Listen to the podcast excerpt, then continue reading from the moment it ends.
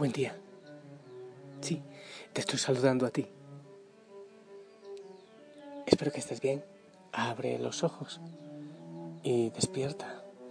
Eh, despierta también tu corazón, porque es un día que el Señor tiene muchas cosas para ti y también tareas. Tareas que encomendarte. Y como Él nos explica las escrituras y parte para nosotros el pan, entonces empezamos con eso. Él empieza eh, explicando las escrituras para animarte. Y quiero recordarte que no estás en soledad, que el Señor está contigo, que nosotros oramos contigo en este día, en todos los días. Es bueno que hagas conciencia del estado de tu cuerpo. Entregues cansancio. Hay veces que despertamos cansados con tanta cosa que se vive. Entrega al Señor tu cansancio. Ah, también tus pensamientos. Si algo te preocupa, te angustia. Y es bueno que analices cómo sientes al Señor. Lejano de ti quizás. Cercano. Sientes paz. Es algo que se habla con Él en tu rincón de oración. Habla con Él. Él quiere él quiere darte paz, quiere abrazarte hacer grandes cosas por ti y por los tuyos. Yo quiero proclamar la palabra del Señor. ¿Y qué tal? ¿Te parece bien si hoy nos vamos por la primera lectura? Gracias. De los Hechos de los Apóstoles, capítulo 4, del 1 al 12. Escucha. En aquellos días, mientras hablaban al pueblo Pedro y Juan, se les presentaron los sacerdotes, el comisario del templo y los saduceos, indignados de que enseñaran al pueblo y anunciaran la resurrección de los muertos eh, por el poder de Jesús. Les echaron mano y como ya era tarde, los metieron a la cárcel hasta el día siguiente. Muchos de los que habían oído el discurso, unos cinco mil hombres, abrazaron la fe. Al día siguiente se reunieron en Jerusalén los jefes del pueblo, los ancianos y los escribas. Entre ellos el sumo sacerdote Anás, Caifás y Alejandro y los demás que eran familia de sumos sacerdotes. Hicieron comparecer a Pedro y a Juan y los interrogaron, ¿con qué poder o en nombre de quién eh, has hecho eso? Pedro lleno de Espíritu Santo respondió, jefes del pueblo y ancianos, ¿por qué le hemos hecho, porque le hemos hecho un favor a un enfermo, nos interrogan hoy para averiguar qué poder ha curado a ese hombre. Pues quede bien claro a todos ustedes y a todo Israel que ha sido el nombre de Jesucristo Nazareno, a quien ustedes crucificaron y a quien Dios resucitó de entre los muertos, por su nombre, se presenta este sano ante ustedes. Jesús es la piedra que desecharon ustedes, los arquitectos, y que se ha convertido en piedra angular ningún otro puede salvar bajo el cielo. No se nos ha dado otro nombre que pueda salvarnos. Palabra de Dios. No sé si te percatas del viento impresionante que está haciendo acá, bueno, que empezó a hacer ahora. Incluso creo que al árbol se cayó una rama hacia al lado está venteando muy fuerte. Pero que sea el Espíritu Santo que venga con un viento fuerte, que arrecie sobre nosotros, sobre la iglesia.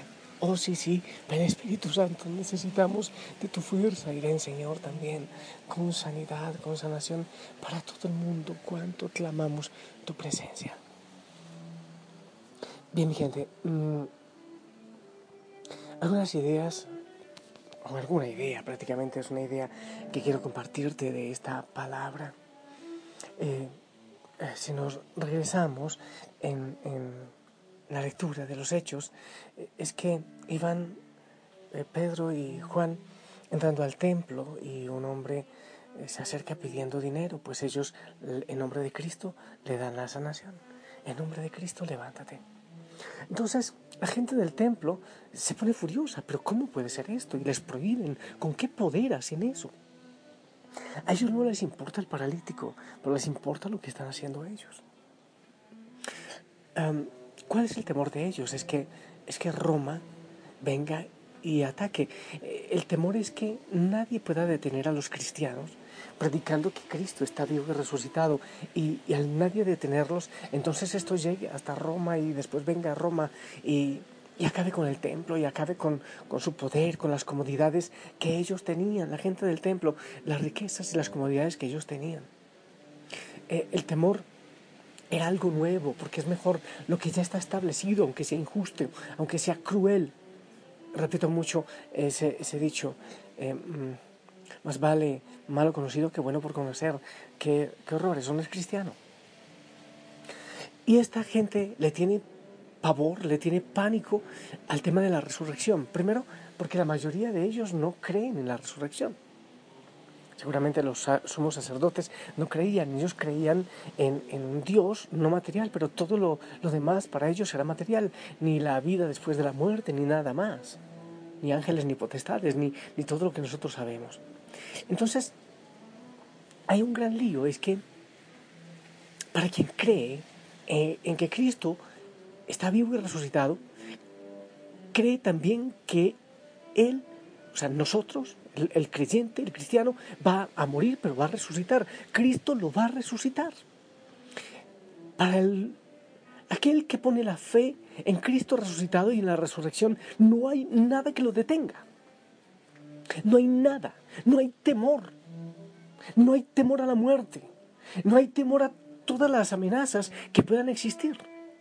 En cambio, para los que no conocen a Cristo y su resurrección, pues entonces fácilmente para ellos el único tesoro es lo que puedan eh, disfrutar, lo tangible, lo que tienen aquí, al acoger de mano. Porque no hay nada más. Y entonces entregan el corazón a las pocas cosas que puedan poseer y que puedan disfrutar. Pero cuando uno cree en Cristo resucitado, no hay amenaza, no hay nada que lo detenga. Por eso, los mártires. ¿Por qué? Porque si a uno le ofrecen la muerte, si a uno le ofrecen que lo van a matar, le dicen y amenazan que le van a matar, si da testimonio de Cristo, uno dice, pues no importa, porque el Señor me va a resucitar, me va a levantar y voy a estar con Él eternamente. Entonces, somos invencibles, somos inmortales, nadie nos vence, no hay temor, no hay pánico que nos logre amedrentar, que nos logre bajar la cabeza. Y eso que ellos temían de la resurrección, eh, de esta fe en los cristianos, que nadie los iba a detener, es exactamente lo que ha ocurrido. Es precisamente lo que ocurre. En que, aunque ahora es verdad, acepto que la mayoría de cristianos no, no conocen muy bien el tema de la resurrección y todavía se pueden dejar amedrentar y pueden dejarse llevar por diosesillos de la creación. Pero yo siento que poco a poco el Señor va regalando, va prestando, va mostrando a la iglesia personas que son capaces de decir, sí, yo creo en la resurrección de Cristo y yo creo, yo estoy seguro que no solo lo que se me da en esta tierra es lo que está para mí, es lo que yo puedo disfrutar, hay mucho más que puedo disfrutar. Y eso mucho más no solo es lo que hay en la eternidad, sino lo que está aquí al alcance de mi espíritu, al alcance de la oración, al alcance de abrir el corazón. Así que tenían razón. Los fariseos, los somos sacerdotes, los saduceos tenían razón, porque un cristiano es imparable cuando no se le puede amenazar con quitarle la vida, con atacarlo, con amedrantarlo, con matarlo. Porque las fuerzas del mal y las fuerzas de la oscuridad que da la impresión que poseen el mundo llegan hasta quitar la vida, esta vida terrenal. Pero de ahí para allá ya no tienen poder. Entonces, en Cristo somos más que vencedores. Por eso no hay que tener miedo a la muerte. Eso no quiere decir que no nos puede ocupar que muera tanta gente, que, haya pandemia. Tenemos que rogar al Señor que se detenga y todo lo demás, claro que sí. Pero en definitiva, cuando se le presenta a uno la posibilidad de entregar la vida, entonces ya no hay temor, ya no hay angustia. entonces ya no hay quien nos amenace y nos haga bajar la cabeza, porque creemos en Cristo, vivo y resucitado. No tenemos miedo. Ahí sí, como dice Santa Teresa de Ávila, muero porque no muero. Mejor dicho, lo dice más completo. Vivo sin vivir en mí. Y tan alta vida espero que muero porque no muero.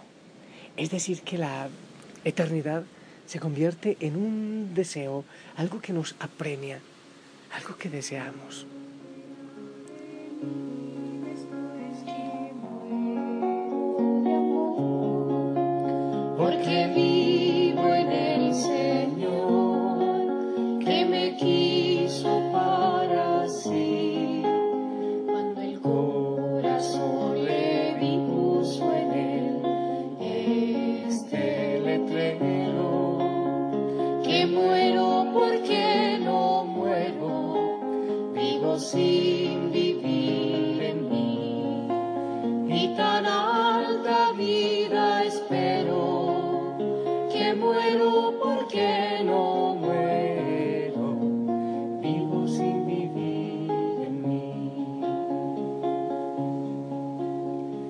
Esta divina prisión del amor en que yo vivo, se ha hecho Dios mi cautivo y libre mi corazón y causa en mi tal pasión ver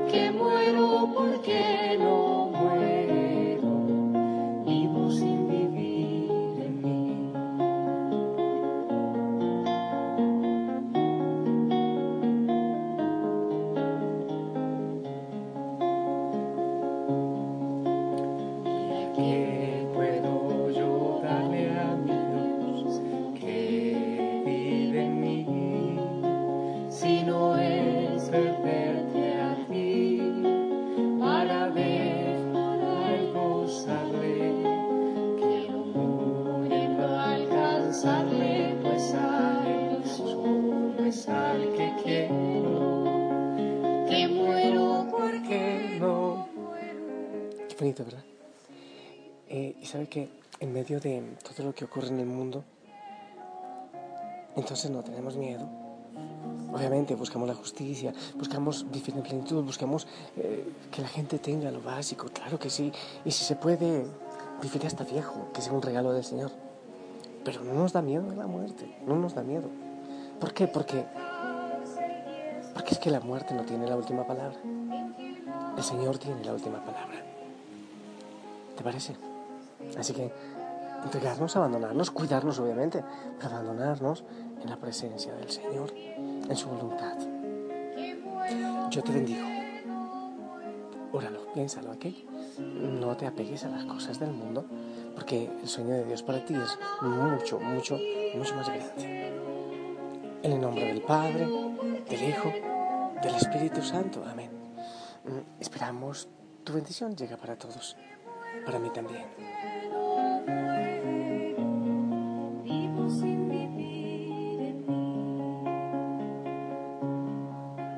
Amén. Gracias, gracias. Seguimos orando, seguimos siendo luz, pilas con el retiro. seguimos para adelante. Por favor, practica el silencio. No tanto ruido, ¿está bien? Sonríe, abrazo. Abrazo de oso, abrazo de gol. Te amo en el amor del Señor. y si no logramos vernos aquí, entonces en la eternidad será. Hasta pronto. Vivo sin vivir en mí y tan alta vida espero que muero porque no sin vivir en mí.